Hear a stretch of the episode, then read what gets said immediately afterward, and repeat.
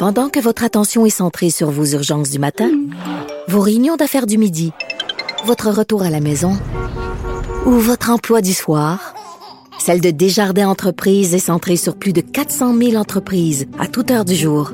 Grâce à notre connaissance des secteurs d'activité et à notre accompagnement spécialisé, nous aidons les entrepreneurs à relever chaque défi pour qu'ils puissent rester centrés sur ce qui compte, le développement de leur entreprise.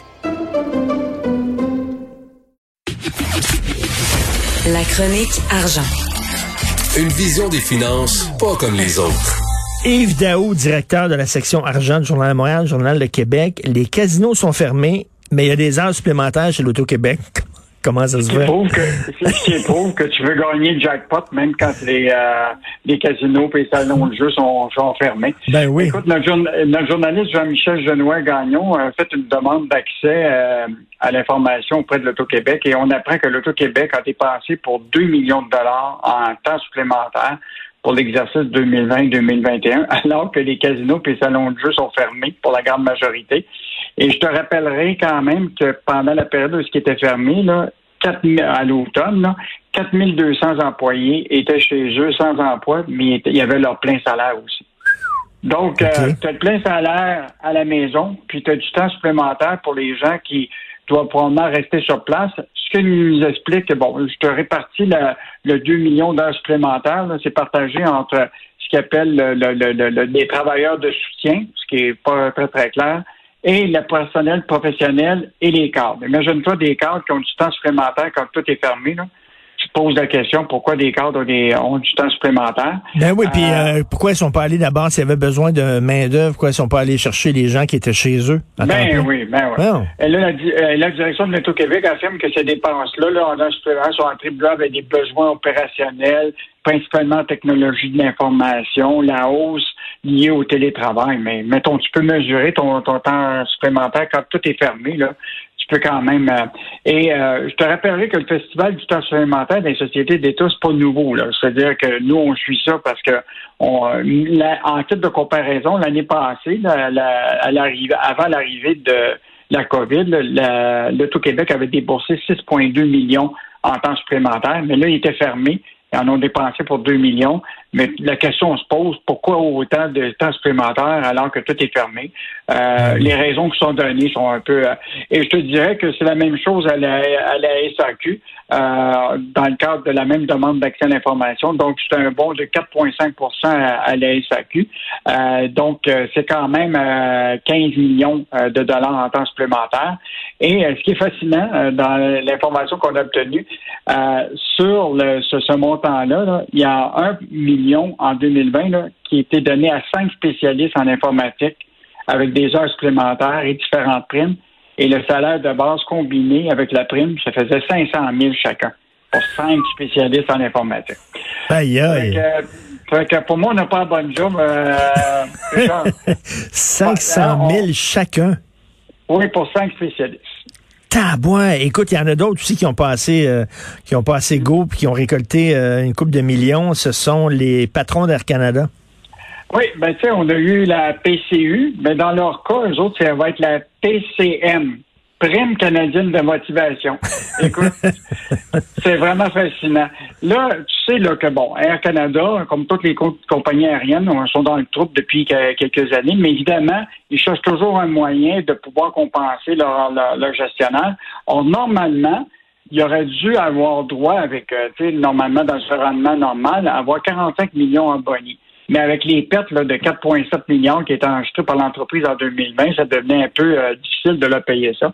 On, ils ont trouvé une nouvelle formule qui s'appelle prime de motivation en ces cadres des dirigeants et qui vont leur verser 20 millions de dollars. Écoute, alors que les, clients cherchent à se faire rembourser, puis en plus, je veux quand même te rappeler qu'en avril, Ottawa a consenti une aide de 6 milliards à Air Canada. Donc, euh, puis euh, en finale. Fait que les autres, les autres quoi, ils pigent dans l'aide qu'ils ont reçue pour se donner des bonnets? Ben ça, c'était avant l'aide. Là, ce qui est quand même important, mais il était dans le trouble à ce moment-là. Ça veut dire que même là, il aurait pu se garder une petite, euh, un petit gêne. Mais depuis en avril, Ottawa a consenti cette aide-là de 6 milliards. Puis l'accord qui a été conclu à ce moment-là prévoit que les hauts dirigeants ne pourront pas bénéficier d'une rémunération supérieure à 1 million ça, ça veut dire que ça, c'est pour 2021. Là, je te parle des résultats pour 2020. Mais en 2020, euh, Air Canada était quand même euh, en, période de, COVID, donc il, vivait une situation difficile.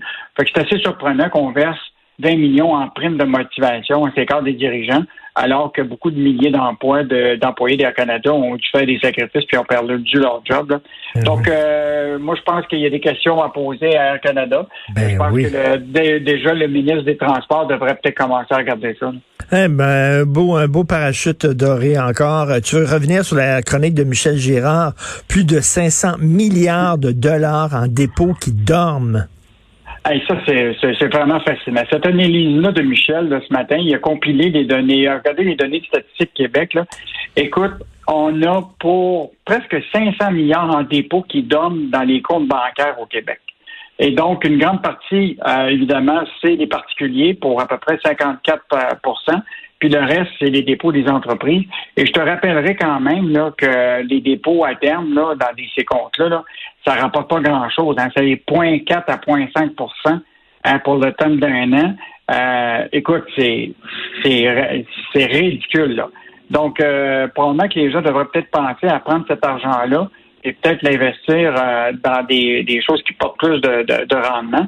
Euh, mais c'est quand même de l'argent que, que la banque, elle, utilise pour investir puis pour faire des profits, alors que c'est ton argent.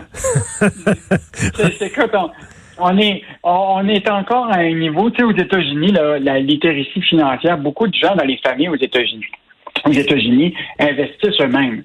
Nous, on n'est pas encore rendu à cette étape-là. Il y a quand même une évolution qui s'en vient où que des gens vont commencer à investir. Beaucoup de jeunes ont commencé à investir là, euh, eux-mêmes, mais euh, laisser dormir de l'argent à la banque, hmm. mettons que c'est pas une bonne, bonne idée. Ben évidemment, ceux qui, ont, ceux qui ont gagné le gros le gros lot des euh, c'est évidemment Desjardins, qui est quand même une part du marché euh, importante. Là. Euh, donc, sur les 506 milliards de dollars qui étaient au dépôt, euh, la Caisse Desjardins en, en accaparait 32 euh, puis les autres six grandes banques à charte là, canadiennes se partageaient le, reste. Donc, c'est quand même une grosse cagnotte qui est à la banque. Euh, donc, peut-être les gens devraient. Bon, comment les gens sont ben devenus plus riches, on le sait très bien, là. Euh, moins de dépenses. Euh, évidemment, il y a eu de l'aide gouvernementale. donc, mais c'est peut-être pas une bonne idée de laisser ça. De laisser ça, ben non. Écoute, peux-tu me rendre un petit, un petit service? Ben oui, vas-y donc. Euh, Michel, il a l'air d'être bon dans les chiffres. Il est tout le temps en train de calculer tout ça. Et peux-tu faire mon rapport d'impôt? Fais-tu des sidelines? C'est quand tu faire mon rapport d'impôt en fin de semaine? Non, non, mais je mélange des fois le nom de Michel Girard avec Éric Girard, ministre des Finances. Je pense que Michel Girard pourrait être un très bon ministre des Finances, mais je pense qu'il aime mieux être au journal. OK. Merci beaucoup, Yves. Salut, à demain. Salut, à demain.